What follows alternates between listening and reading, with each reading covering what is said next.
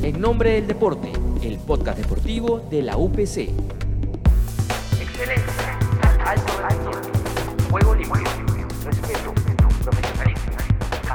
Bienvenidos a En Nombre del Deporte, el podcast deportivo de la UPC. Soy Mariano Naranjo y hoy vamos a tocar el tema de el valor de la perseverancia en el deporte. Nos acompaña Paloma Noceda, ex congresista de la República y además ex deportista que logró varios títulos nacionales y mundiales en las motos acuáticas, o conocida también como la moto náutica. Paloma, ¿qué tal? Bienvenida en nombre del deporte. Muchas gracias, Mariano. Es un gusto poder conversar contigo en este espacio tan bonito para hablar del deporte. Claro que sí, Paloma. Eh, además, tú fuiste sin duda una deportista de élite en nuestro país, en una disciplina quizás no tan popular, pero ¿cómo empezaste en este deporte? ¿Cómo fue tu camino en él? Bueno, empecé por una influencia de la familia. Eh, mi familia es amante del deporte de motor. Eh, de chica pudimos practicar motocross eh, con mi hermana mayor, con Leila. en la casa no había hijos varones, así que mi padre metió a todas a sus tres hijas mujeres a practicar ese tipo de deportes y estuve en el motocross entre los 7 y los 13 años y recién a los 15 años es que me subo por primera vez a una moto de agua y cuando me subo a la moto de agua me enamoré del mar y de la moto. Así fue como amor a primera vista, de verdad me gustó muchísimo. Y solamente había una moto que compartíamos con toda la familia, prácticamente me, me adueñé de la moto, me podía quedar horas, horas, horas de horas en el agua. Me caí muchísimas veces, me caí muchísimas veces y un día vimos a un grupo de, deportistas practicando moto en la playa Agua Dulce y cuando, cuando vemos que, ese deporte se podía hacer de un modo más, eh, más dinámico, más profesional, con técnica, nos acercamos a este grupo y empezamos a, ir a la playa Dulce todos los fines de semana a entrenar con ellos. Y bueno, había campeones de esa época como Gonzalo Ferrán, Manuel Flores, ellos eran los ídolos ahí en esa época, empezamos a ver cómo manejaban ellos la moto y en el año 98 es que participo en mi primera carrera. Como era un deporte familiar, la misma moto la usaban la hermana, el hermano, el papá, entonces se metían a diferentes categorías y era una fiesta, ¿no? Era muy, muy bonito empezamos a correr en Naplo y ahí es que eh, desde mi primera carrera que empecé con mujeres acá en el Perú, que éramos un grupo de 10 chicas que empezamos, hacia mediados de año se disolvió prácticamente la categoría y ya pasé a correr con los hombres y empecé a destacar con los hombres, así que el progreso fue exponencial en un año. Además, eh, Paloma, hay algo importante, ¿no? O sea, lograste varios títulos nacionales y también títulos a nivel mundial. De hecho, bicampeona mundial en, algunas categorías, en la categoría amateur, por ejemplo. Cuéntanos cómo fue ese camino de convertirte incluso en, una múltiple campeona mundial. Bueno, en ese primer año de competencias hubo unas pruebas clasificatorias para el mundial. Eso fue en el año 98. Y lo que venía a ser la Asociación Peruana de Motos Acuáticas en esa época, todavía no teníamos Federación de Motos Acuáticas, lo que venía a ser la asociación pidió cuatro cupos para pilotos peruanos, pero todos los cupos los pidió para categorías masculinas. Entonces, en el momento en que eh, empiezan estas rondas clasificatorias, de pronto eh, acá los pilotos experimentados peruanos empiezan a ver, quién es esta, quién es esta chiquilla que de pronto estaba entrando a los podios, ¿no? Empiezo a quedar segunda, tercera, empecé a competir con los expertos de Perú, siendo una, una novata en esa época. Entonces, al final de esas pruebas clasificatorias, de esas cuatro fechas, quedó segunda en ese torneo y había agarrado uno de los cupos. Entonces ahí la Asociación Peruana de Motos Acuáticas habla con la IJCBA, que es el, el, ente rector, el mayor ente que hay en el mundo de las motos acuáticas, y les piden por favor cambiar uno de los cupos que habían pedido para, para una categoría femenina. Entonces eh, ahí la IJCBA les dijo, bueno, si es que ella viene de clasificar en el extranjero, no le podemos dar un cupo en la categoría femenina noveles, que es lo que me habría correspondido, sino que tiene que ir con las profesional amateur. ¿no? Eh, juntaban en una categoría la Pro Am Woman Runabout, ¿no? que era pro profesional y amateur. Entonces, pero esas eran unas pilotos pues, experimentadas, eran unos monstruos eh, que vivían prácticamente eh, del deporte. y eh, la gente le decía a mi padre, no se te ocurra meterla porque la van a matar, la van a matar porque eso te meten la moto, van, a ganador, entonces si quieren te arriman, ¿no? Y al final ese año mi padre me dice, mira, ya que te gusta tanto este deporte, vamos a hacer un esfuerzo, vamos a viajar para que veas, para que veas cómo es, cómo son las grandes ligas, este, pero solamente para que veas. Y cuando llegamos a, Estados Unidos, estas competencias, ese, torneo mundial se da en el lago Havasu, en Arizona, vimos que ninguno de los pilotos peruanos había clasificado y ya todos estaban fuera. Y la categoría femenina, como era la profesional, la, pasaban para el fin de semana, porque eran el fin de semana se corrían las, carreras más llamativas, las, carreras pro. Entonces, eh, ellos me dicen, Paloma, tú tú eres la única que queda, así que a ti te toca sacar la cara por el Perú. Y este, mi padre no sabía que, por más de que me había dicho solo vas a ir a ver, yo había metido todo mi equipo de moto, lo, había metido en la maleta, estaba mi wetsuit, mi cajo, así que yo estaba bien, bien preparada.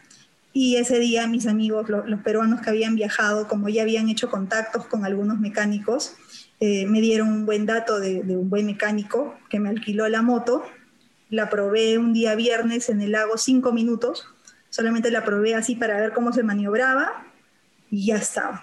y ya estaba de lo... ¿Y suficiente este, con eso? Y eso fue todo lo que me dejaron probarla, ¿no? Entonces ahí y, salía de estar en mi moto estándar de que usaba acá en Perú, que no tenía nada de preparación, la moto, ¿no? A estar de, pronto en una moto preparada, en una moto de carreras, ¿no? Y ese año, este, en la, en la manga clasificatoria se me ahoga la moto en la partida, entonces parto última.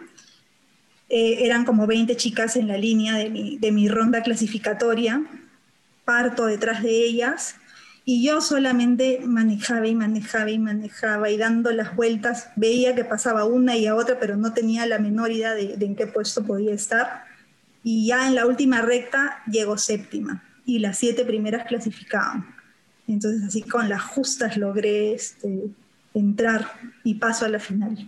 En la final, de nuevo, en la primera manga de carreras, este, de nuevo, no sé qué pasaba, que yo no le agarraba el truquito a, la máquina y se me ahoga de nuevo en la partida, pero más tiempo, no arrancaba, no arrancaba.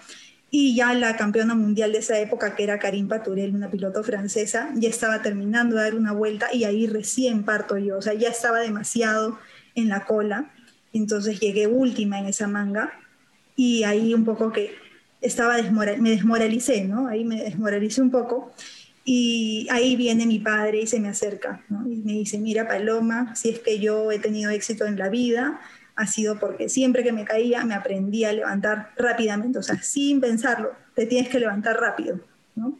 Y ahí este, eso se me quedó grabado, su frase se me quedó grabada en la mente. Y dieron, cuando dieron la segunda manga, parto, parto bien, quedé en el puesto 10 en la segunda manga, y al final, como promedio en esa carrera, quedé en el puesto 15 a nivel mundial. ¿no? Entonces, esa fue mi primera experiencia en un mundial y que me marcó mucho para ver también el, carácter y la actitud que yo podía tener en una competencia y que fue una actitud que mantuve en todo el resto de mis carreras, ¿no? Esa actitud de que si, por más de que no estés ganando, sigues insistiendo y sigues intentando y, este, y a tener mucho de esta fortaleza mental que a veces eh, lo que te marca en una competencia es el tema mental, incluso más que la preparación física, que, de todas maneras la tienes que tener. Tú me comentas, eh, Paloma, que en tu primera competencia estuviste dentro de las 15 primeras, después ya vinieron las cosas buenas para ti en el deporte. Claro, pero, pero fue gradual. Fue una carrera larga, fue una carrera de largo aliento porque, por ejemplo, ahí empecé la universidad, yo entré a la universidad a los 16, 17 años, a los 17 años entré a la universidad y a los 18 empiezo a competir y yo no, no tenía esa experiencia de, de, combinar el deporte con los estudios. En el colegio no había sido muy destacada en el, en el deporte, entonces no, no, había sido ese grupo que, que, practicaba deporte y que estudiaba y que sabía organizarse muy bien y, y llevar bien ambos, ambos temas. Entonces acá eh, había entrado a la Universidad de Lima, estaba en ingeniería industrial y de lo que cuando entré el primer ciclo a, Cachimbos estaba en el quinto superior, cuando paso al segundo ciclo es que empiezo a correr justo con las motos y de pronto me empiezo a distraer porque en lugar de mirar la clase de, economía yo estaba pensando en cómo iba a entrar a la curva el fin de semana con la moto, ¿no? Entonces estaba que soñaba con mi deporte, ¿no? había encontrado una pasión. Entonces, este, me salí mal ese segundo ciclo, de ahí me costó recuperar de nuevo mi promedio, pero tuve que así forzadamente aprender a, a combinar los tiempos. Y, cuando entro industrial, la carrera era, era dura, la carrera era bien difícil, entonces eh, demandaba mucho tiempo y, y me demoré, me demoré en avanzar en el deporte porque, bueno, el primer año quedo en el puesto 15, el segundo año, que fue en el año 99, quedo en el puesto 12, en el año 2000, eh, que corrí con otra organización que fue la UIM, corrí en Cuba por invitación, quedo en el puesto 11, luego en el año 2002 eh, quedó en el puesto 9, entonces era, claro, cada año iba, si bien iba mejorando, demoraba, ¿no? Demoraba, la, carrera era larga, entonces ahí eh, termino la universidad y eh, hacia el año 2005, ya como yo seguía empeñosa con el tema de la moto, ya un día, bueno, mi madre le dice a mi padre, ¿no? oye, ya ponga a la chica a correr bien, ¿no? Porque siempre iba con motos prestadas o con motos alquiladas. Ya me decía, busquen un buen equipo y de una vez sáquense el clavo. O, estudias o, estás en el deporte o trabajas y estás en el deporte, pero, pero estás en, en, los dos temas y, y sácate clavo de una vez con tu moto, ¿no? Dice ahí este, mi mamá. Mi mamá que no me apoyaba tanto porque eh, se moría de miedo con las carreras. En, una carrera en México hacia el año 2000, me ve en una, en una de las carreras, yo era la única mujer corriendo con los hombres, entonces tú has visto que cuando nos ponemos el casco, nos ponemos lo, el wetsuit y el, chaleco, todos nos vemos grandes, gorditos, ¿no? Entonces los hombres, ella los veía como gladiadores, ¿no? Entonces, este, me... A ti te veían pequeñita me veía chiquita, entonces me decía, este, ¿qué, haces metiéndote con esos gladiadores? Te van a matar, ¿no? Y se pone a llorar ahí en la partida. Este, entonces, este, ella no iba a mis carreras porque le asustaba bastante. Entonces, este, pero ya ese año ella misma decía, ya, sácate el clavo, sí, dale. Entonces, ahí es que contactamos a un buen mecánico de, de Yamaha, que era Bodo Priest, y que él era el mecánico de la campeona mundial de esa época, que era Amy Green. Ahora, la única desventaja que yo tenía era que Amy era la novia del mecánico. Entonces, si bien él era el mejor mecánico, siempre le iba a dejar lo mejor a, Amy, ¿no? Porque ella era su, campeona. Entonces, este, si Amy me ganaba en la partida, era muy difícil eh, pasar a Amy porque ella era la, la campeona mundial. Pero bueno, de ahí subí del puesto 12, quedo en ese año en el puesto 5. Ese año eh, me invitan a correr a Rusia, la UIM, en un campeonato mundial eh, femenino. Y eh, a Amy, que era esta piloto americana, y a mí estábamos en la misma, como en la misma tienda de campaña. Ella sí había llevado su moto desde Estados Unidos, estaba ella con, con Bo, con un mecánico. A mí me prestaron una moto de un piloto ruso. Y en esa primera oportunidad que realmente eh, estaba muy tangible el hecho de, ganar un, torneo, ahí cometo el error de, mostrarme que en, estos deportes de motor, eh, hay, no solamente es que tú tienes que tener este, el físico y la técnica, sino que hay mucha estrategia, ¿no? Entonces, a veces si tú te muestras, de pronto sí ocurre en el deporte de motor, pueden haber algunos sabotajes por ahí, ¿no? Puede haber sus, sus sabotajes. Entonces, este, ahí en la, prueba clasificatoria, eh, los tipos de partida eran muy distintos a los de la IJTCBA. En la IJTCBA todos los pilotos se ponen en una línea de partida. Ahí la primera curva usualmente está hacia la izquierda, en sentido antihorario. Y bajan la bandera cuadro, se suelta una liga y salen todos a la vez. en la UIM eh, había eh, una pole position. Entonces, los tres primeros pilotos eh, formaban un triángulo y se ponían adelante. Entonces, el que había llegado primero en la pole estaba adelante, como la Fórmula 1, se ponía adelante, el segundo iba a la izquierda, el tercero a la derecha. Y luego, ya el cuarto, quinto y sexto, séptimo, hacían como una segunda fila ya un poco más atrás, como tres metros más atrás. Luego el, noveno, décimo, ¿no? Iban en una siguiente fila y, así sucesivamente, ¿no? Entonces ahí la primera meta era entrar a la pole, conseguir estar entre los tres primeros. Entonces ahí, eh, ahí fue donde me muestro, digamos, en la, en la pole position. Y en la última vuelta paso su piloto rusa y llego tercera. Y llego tercera, ya, pero había conseguido el objetivo de, entrar a, la pole position. Entonces, primero estaba Amy Green, la americana, segunda estaba una húngara, tercera estaba yo. El día de la carrera, la meta era primero pasar a la húngara que estaba de, mi lado izquierdo. Y eh, cuando dan la partida, cuando dan la partida, eh, salimos, logra el objetivo, paso a la húngara, estamos así, dos, tres curvas y ¡pum! La moto se muere. Murió la moto. De ahí, uy, para mí un llanto, porque me puse súper triste porque de estar segunda a nada fue terrible y viajar hasta Rusia para, de Perú, para, para, que se te malore la moto, uy, una desgracia.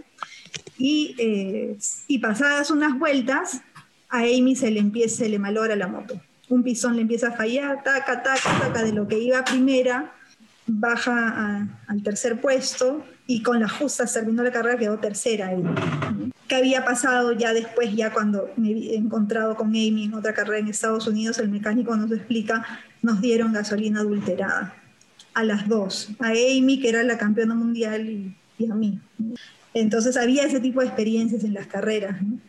Ya en el año 2006 me vuelven a invitar a esas carreras, bueno, ahí quedé cuarta en, en esa carrera de la UIM ese año en el, en el Mundial de, en Estados Unidos, el de la IJTCBA, quedé tercera.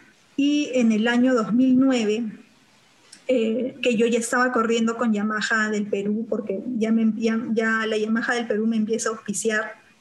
Ya había cambiado yo de mecánico, eh, busco otro mecánico, que es Bill Chapin, que era también lo mejor, el mejor que había en esa época para la categoría que yo corría me preparaba unas motos que, le decían las motos limitadas. Y en el 2009, eh, que para mí era mi último mundial, porque ya había, había estado tantos años intentando y con tanta inversión y todo esto ya era el último, eh, es que arriesgo un poco de más. Arriesgo de más, que, era, que no era usual en mí. Yo siempre corría bajo mis límites, si bien le ponía mucho corazón, mucha pasión, eh, también siempre corría con la cabeza, nunca iba a estar, nunca iba a ir de más. Este, pero en ese cometo ese error. ¿no? Entonces, el, primer, la meta era, pues ahí en ese, en ese momento era ganar la, la línea recta. Eh, estaba peleando la punta con Amy Green, Amy iba por dentro y iba por fuera. Entonces, si vas por dentro, tienes las de ganar la, la curva, ¿no? Y yo lo que tenía que tratar de hacer era cerrar a Amy. Eh, en esa que la cierro, Amy no iba a tener pues ninguna piedad conmigo ni me iba a dejar pasar, ¿no? con un toquecito nada más ya yo salgo volando de la moto y ahí este, en, las cámaras se ve muy aparatoso el accidente porque al final yo salgo disparada de la moto, luego como mi moto se queda en el agua y, hay una la estela que se forma es enorme, los pilotos que venían atrás no veían, entonces una piloto que venía por atrás se estrelló contra mi moto, o sea, fue, fue gracias a Dios, este, no, no, nadie salió herido, ¿no? Pero bueno, mi moto se destrozó, la moto de la otra chica también quedó, quedó súper golpeada. Pero bueno, gracias a Dios ahí no pasó nada, no pasó nada, simplemente salí de la carrera. Y en, en el año 2010 vuelvo de nuevo a, a intentar. Ahí quedó segunda, quedó segunda. En el año 2011 vuelvo a quedar segunda era subcampeona mundial, mi esposo que estaba que quería tener otro hijo porque ya habíamos tenido a Valentina, la mayor, en el, en el 2007, él ya quería irse por el segundo y le decía, espérame porque he salido subcampeona, el otro año voy a salir campeona. ¿no? Pero salía subcampeona, el otro año de nuevo subcampeona, entonces, bueno, al final tuve a Joaquín en el año 2013 y eh, a los seis meses de dar a luz, no, al mes de dar a luz ya había vuelto yo a las competencias y a los seis meses este, vuelvo a correr eh, en un mundial y gano. y gano después de, de, mis dos hijos, ganó a los 34 años, o sea, imagínate cuánto tiempo había pasado, ¿no? Pero ya, al final ahí ya la hice, ya podía estar en, eh, en paz con mi deporte y ya me podía sentir realizada con mi deporte, porque, pero la carrera fue larguísima, ¿no? Si, si yo hubiese tenido el, el, apoyo debido eh, desde la época que estaba en la universidad, cuando estaba súper eh, súper joven, uf, habría sido múltiple campeona mundial seguramente, ¿no? Pero, pero bueno, igual eh, la historia igual terminó muy bien, ¿no? Porque al siguiente año volví en el 2015 repetí el, el campeonato mundial, quedé eh, nuevamente campeona mundial en la categoría femenina. Ya para esa época la categoría femenina se llamaba Women's Runabout, ¿no? era, era ya lo máximo que había para mujeres, no, no había más. Este, y, bueno, y, en, y el año que salí campeona por primera vez, en el año 2014, campeoné no solo en la categoría femenina, en la categoría máxima que había para mujeres, sino que también eh, salí campeona en una categoría contra hombres, que era la Amateur Runabout Stock. Esa categoría yo la corrí más que todo para, para probar un poco más la moto en el circuito, porque las carreras eran tan rápidas, el tiempo de duración eran de 15 minutos máximo por manga, que yo me metía a veces entre semana a correr con los hombres para poder, más que todo, para probar el circuito.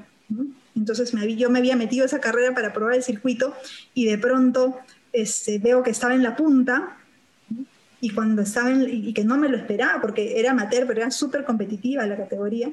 Este, cuando veo que estaba en la punta dije, acá no lo suelto, esto no lo suelto.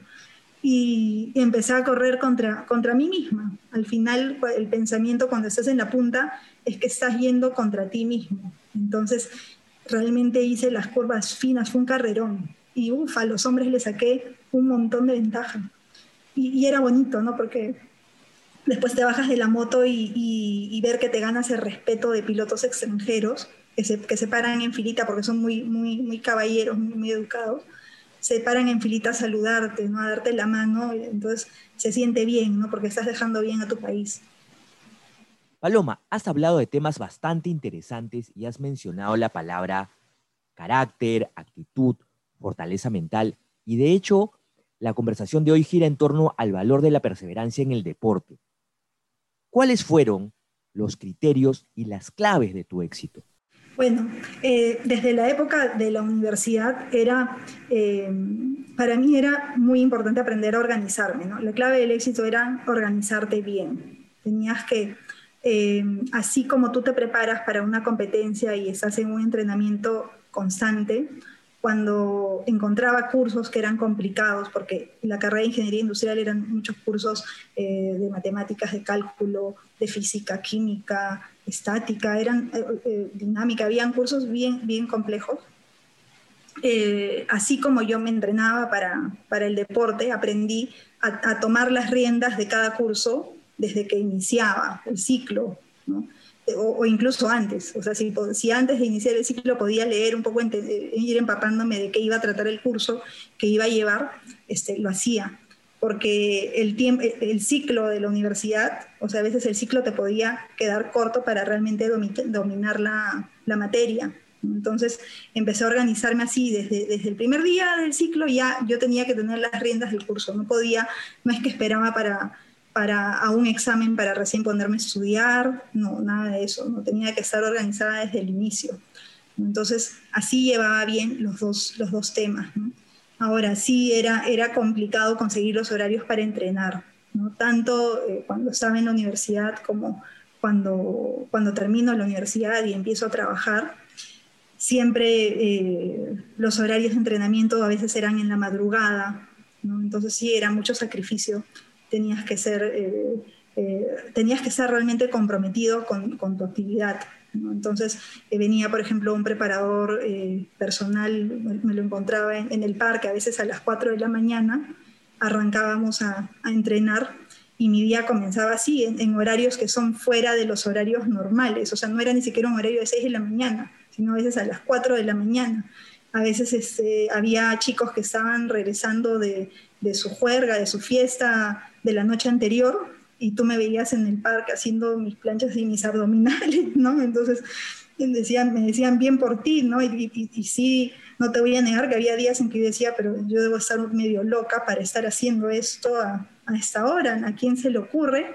Si es que no tiene un sueño súper claro, ¿no? Si no tienes un objetivo así muy, muy definido. Entonces era, eh, era mucha organización, mucha perseverancia, sacar el tiempo de donde no había tiempo. Después, incluso cuando he sido mamá, ahí era mamá, trabajaba, veía por los bebés. Entonces los horarios también me cambiaron totalmente porque eh, desde las 6 de la mañana estás alisando a tus hijos para, ir al colegio, eh, después te vas a trabajar, después regresas de trabajar, tienes que estar con los bebés, los haces dormir y al final mi horario de entrenamiento podía ser a partir de las 10, 11 de la noche cuando la casa estaba en silencio. Aprendí, yo aprendí después con el tiempo a, encontrar cuáles eran los mejores ejercicios para mí, para, para poder tener el físico que necesitaba para las carreras y que eran esos ejercicios de functional training. Entonces, eh, aprendí a hacerlos yo misma o con videos, porque ya ni siquiera en el gimnasio podías estar. Entonces, eh, en las horas en que todos dormían, yo estaba entrenando para, para mi deporte. Entonces, y hacía mi vida normal, porque eh, estando en, en, nuestro país, eh, tú sabes que no puedes vivir del deporte, es muy difícil que solamente puedas vivir del deporte. Entonces tienes que tratar de ser más completo, más completo y, tienes que ser competitivo en todos los rubros en los que te desempeñas. Entonces, ya para mí mi deporte era mi pasión y era, era mi hobby, pero también sabía que tenía que, esforzarme en el trabajo y en los estudios. Entonces era mucho, mucho esfuerzo. Paloma, ¿qué factores o retos ves en el Perú que necesitamos superar para que más deportistas puedan llevar a la par estudios profesionales y no tengan que elegir o el deporte o los estudios? Sí, bueno, yo creo que ya se ha hecho un, trabajo importante desde las universidades que ahora están obligadas a, promover también el deporte. Antes eh, no era tanto una, obligación de las, de las, universidades, sino que, que había universidades que, que estimulaban el deporte por, por, voluntad propia ahora eh, con la ley universitaria que les, que les pide eh, que, que, mantengan algunas ligas deportivas. Me parece este, eh, que se han puesto un poco más alertas, se han, puesto, se han enfocado un poco más en, promover el deporte, ¿no? Y, hay universidades como, como la UPC en la que están ustedes, hay universidades este, que, realmente creo que, están cambiando esta manera de pensar de que, de que el deporte es solamente una, una actividad extra o, que es una actividad este, eh, que, antes muchos pensaban, pues antes se decían, ah, o, eres buen deportista o eres bueno en los estudios, ¿no? y eso es, es totalmente falso. Es, yo creo que es totalmente eh, compatible eh, y es importante que, que las personas, las empresas vean que una persona que es capaz de practicar deporte y que también que es capaz de, destacar en su, en su, carrera universitaria, es una persona que es, mucho más valiosa en el sentido de que ya sabes que son personas que van a tener una actitud eh, muy positiva hacia la vida, hacia el trabajo, hacia cumplir los retos que, que, que demanda también, este, que demanda todo el mercado laboral. Yo creo que que personas que son eh, deportistas son mucho más completas. ¿no? Paloma, se habla mucho que el deporte forma habilidades blandas transmitidas a otros ámbitos en la vida de los deportistas, por ejemplo el académico. ¿Crees que el deporte le puede generar valor a esta parte académica? Sí, definitivamente, definitivamente, porque eh, en principio la persona que hace deporte y que estudia es una persona que tiene que ser muy organizada, ¿no? tiene que ser muy sana, es, es capaz de hacer sacrificios también. Tú eliges ir a entrenar en lugar de ir a una fiesta, estás haciendo sacrificios. Este, y estás, eh, desde el deporte tú aprendes cómo ver eh, la vida en, pequeño, porque al final una persona que, que, participa en competencias se va a caer, va a perder muchísimas veces antes de, de tener los, los frutos, antes de ganar. Entonces son personas que, van a ser totalmente resilientes, van a ser personas que, que, realmente van a tener esta actitud de, nunca eh, rendirse. Entonces, sí, el, reto es que más gente lo entienda. Yo creo que ya ahora hay más conciencia sobre esto, y, lo vemos reflejado en, algunas eh, universidades que están promoviendo más el deporte. Pero falta más, ¿no? Falta, falta más. Que no solo se entienda como sociedad, porque yo creo que ya muchos lo entendemos, sino que se aplique que realmente se aplique y que se promueva eh, desde el colegio. Paloma, cuando tú fuiste congresista, lideraste la Comisión de Educación y Deporte. ¿Qué piensas que se puede hacer desde el Estado para motivar a que más universidades apuesten por fortalecer los programas deportivos? Y aquí también puedo mencionar, incluso en los colegios. Sí, mira, eh, nosotros eh, promovimos una ley para el desarrollo del talento deportivo y para la inclusión de las personas con discapacidad en el Sistema Nacional del Deporte. Eh, dentro del Fondo Pro Deporte Escolar, veíamos que este fondo llevaba años sin emplearse y a veces parece que los colegios no, no se ponían de acuerdo porque a veces se daba mayor prioridad a lo que era la infraestructura. Entonces ahí nosotros desde la ley vimos que eh, si es que estos fondos no se empleaban en, el transcurso de dos años, eh, que se empezaran a emplear en los deportistas, porque muchas veces veíamos que había eh, niños que estaban en el colegio y de pronto tenían un, campeonato de tenis de mesa en Chile o Argentina y, no, los padres no, no, tenían los recursos para viajar.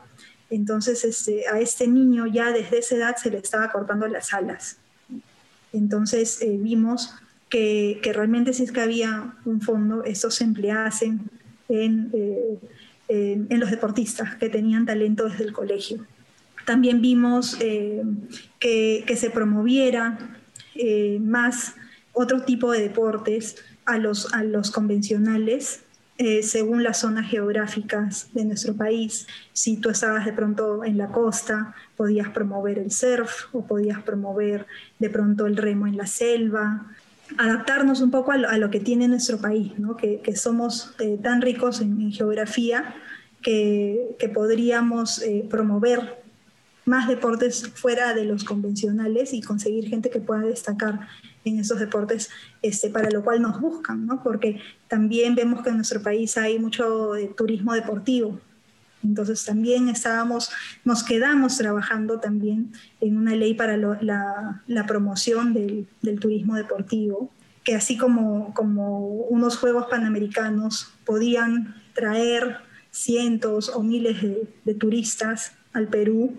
había otros, otro tipo de eventos como Ironman o hacer como, eh, así como hacen el, el, Tour de Francia, hacer un tour así de, de, lo que es ciclismo, ciclismo de montaña, eh, promoviendo tantas zonas tan ricas de nuestro país y que son hermosas.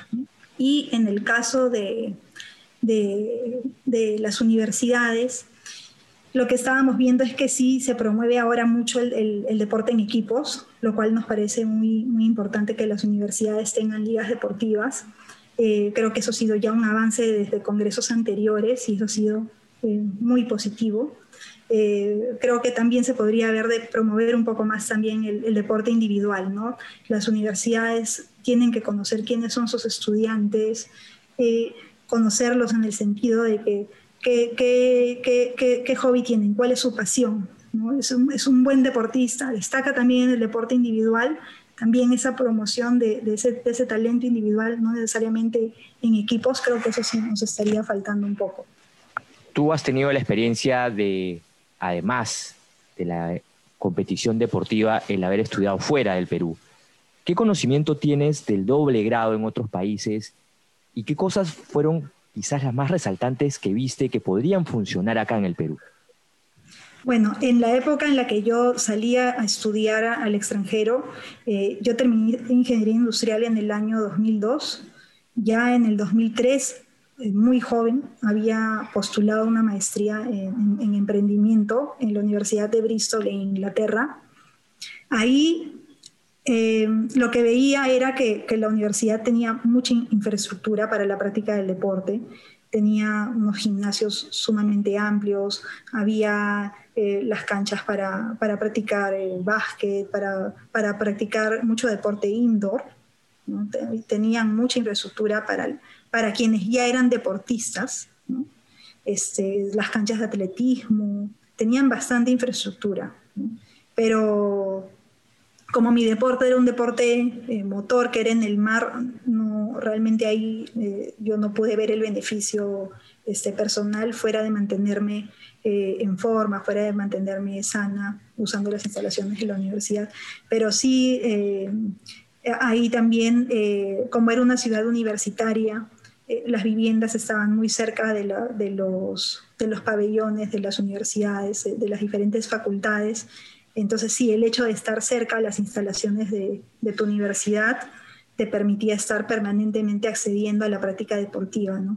Acá vemos que a veces hay, eh, dependiendo de la universidad, ¿no? En el caso de la UPC sabemos que hay muchas sedes, eh, y entonces si tú, si tú vives cerca de San Miguel, te vas a la de San Miguel, o si vives por Surco, te vas a la de Surco, ¿no? Me parece que, que en el caso de ustedes sí están bien, están en varias zonas, pero por ejemplo si estás en, otra universidad que solamente tiene un campus, a veces tienes a, una persona que está, eh, que, viene pues, que tiene que cruzar medio Lima dos, tres horas para llegar a la universidad y luego el viaje de regreso, ahí, este, ahí yo creo que también se pierde tiempo importante.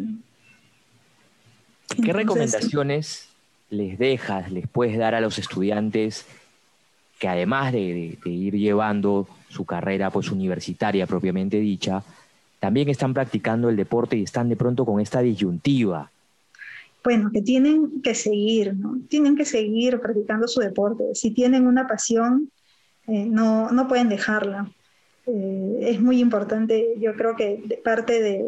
Es, es realmente una, una bendición que una persona encuentre una pasión. Entonces, si tú encuentras una pasión y esa pasión está en el deporte, tú tienes que ver alguna manera de desdoblarte, de multiplicarte, de organizarte bastante para que puedas destacar tanto en la universidad, si que, que, en el momento en que estás en la universidad la función principal es la, del estudiante, tienes que destacar como estudiante y, eh, y, a la vez ver un momento de hacer tu, práctica deportiva. ¿no? Y en mi caso, sin ser eh, profesional en el, deporte, porque los profesionales se dedican, digamos, a tiempo completo a, a, la práctica del deporte, este, pude destacar muchísimo, realmente pude representar a nuestro país, pero yo creo que todo se movía porque soñaba con esto, ¿no? Era, era mi sueño, tenía el objetivo súper claro. Y cuando tienes el objetivo claro, todas las cosas al final se acomodan y tú lo sacas adelante y así como lo sacas adelante, eh, lo puedes sacar en un emprendimiento, puedes sacarlo adelante en el trabajo, en los estudios, también lo puedes hacer en, el deporte. Así que yo creo que es totalmente compatible. ¿Qué significó para Paloma el, poder estar en otro país y cantar el himno, ser campeona mundial? fue increíble. Cuando yo estaba representando al Perú en el extranjero, eh, no había mucha gente que supiera de, las hazañas que, realizábamos, pero yo llevaba siempre un sticker con la bandera de mi moto, con, la bandera del Perú, lo pegaba ahí adelante en mi moto, entonces llevaba mi bandera, entonces era, era un honor, era un orgullo enorme y, una gran responsabilidad. Y cuando se conseguía un podio, se conseguía estar primero y, tocaban tu himno, es, es indescriptible. ¿no? Bien, Paloma, eh, gracias por haber compartido este, este momento con nosotros. Muchas gracias, Mariano. Un gusto poder conversar contigo. Gracias por todo el apoyo que siempre has dado al deporte, que nos has dado a todos los deportistas, eh, porque, este, porque es necesario, ¿no? Porque hay, hay realmente eh, personas que se esfuerzan mucho, hay, hay, hay héroes dentro de los deportistas y, y es necesario sacarlos a, a conocer porque realmente nuestra juventud necesita eh, ver esos valores, necesita poder incentivarse y ver que, todos somos capaces de poder cumplir nuestros sueños. Gracias, Paloma. Bueno, hemos llegado al final del episodio de hoy. Gracias por escucharnos. Síganos en Spotify y si les gustó este episodio, déjenos un comentario y compártanlo para que la comunidad de apasionados por el deporte siga creciendo. Este podcast deportivo llega gracias a Deportes UPC. Síganos en Facebook, Instagram y Twitch como Deportes UPC. Nos encontramos en el próximo episodio, siempre con los mejores especialistas que hablarán en nombre del deporte. En nombre del deporte, exígete, innova, UPC.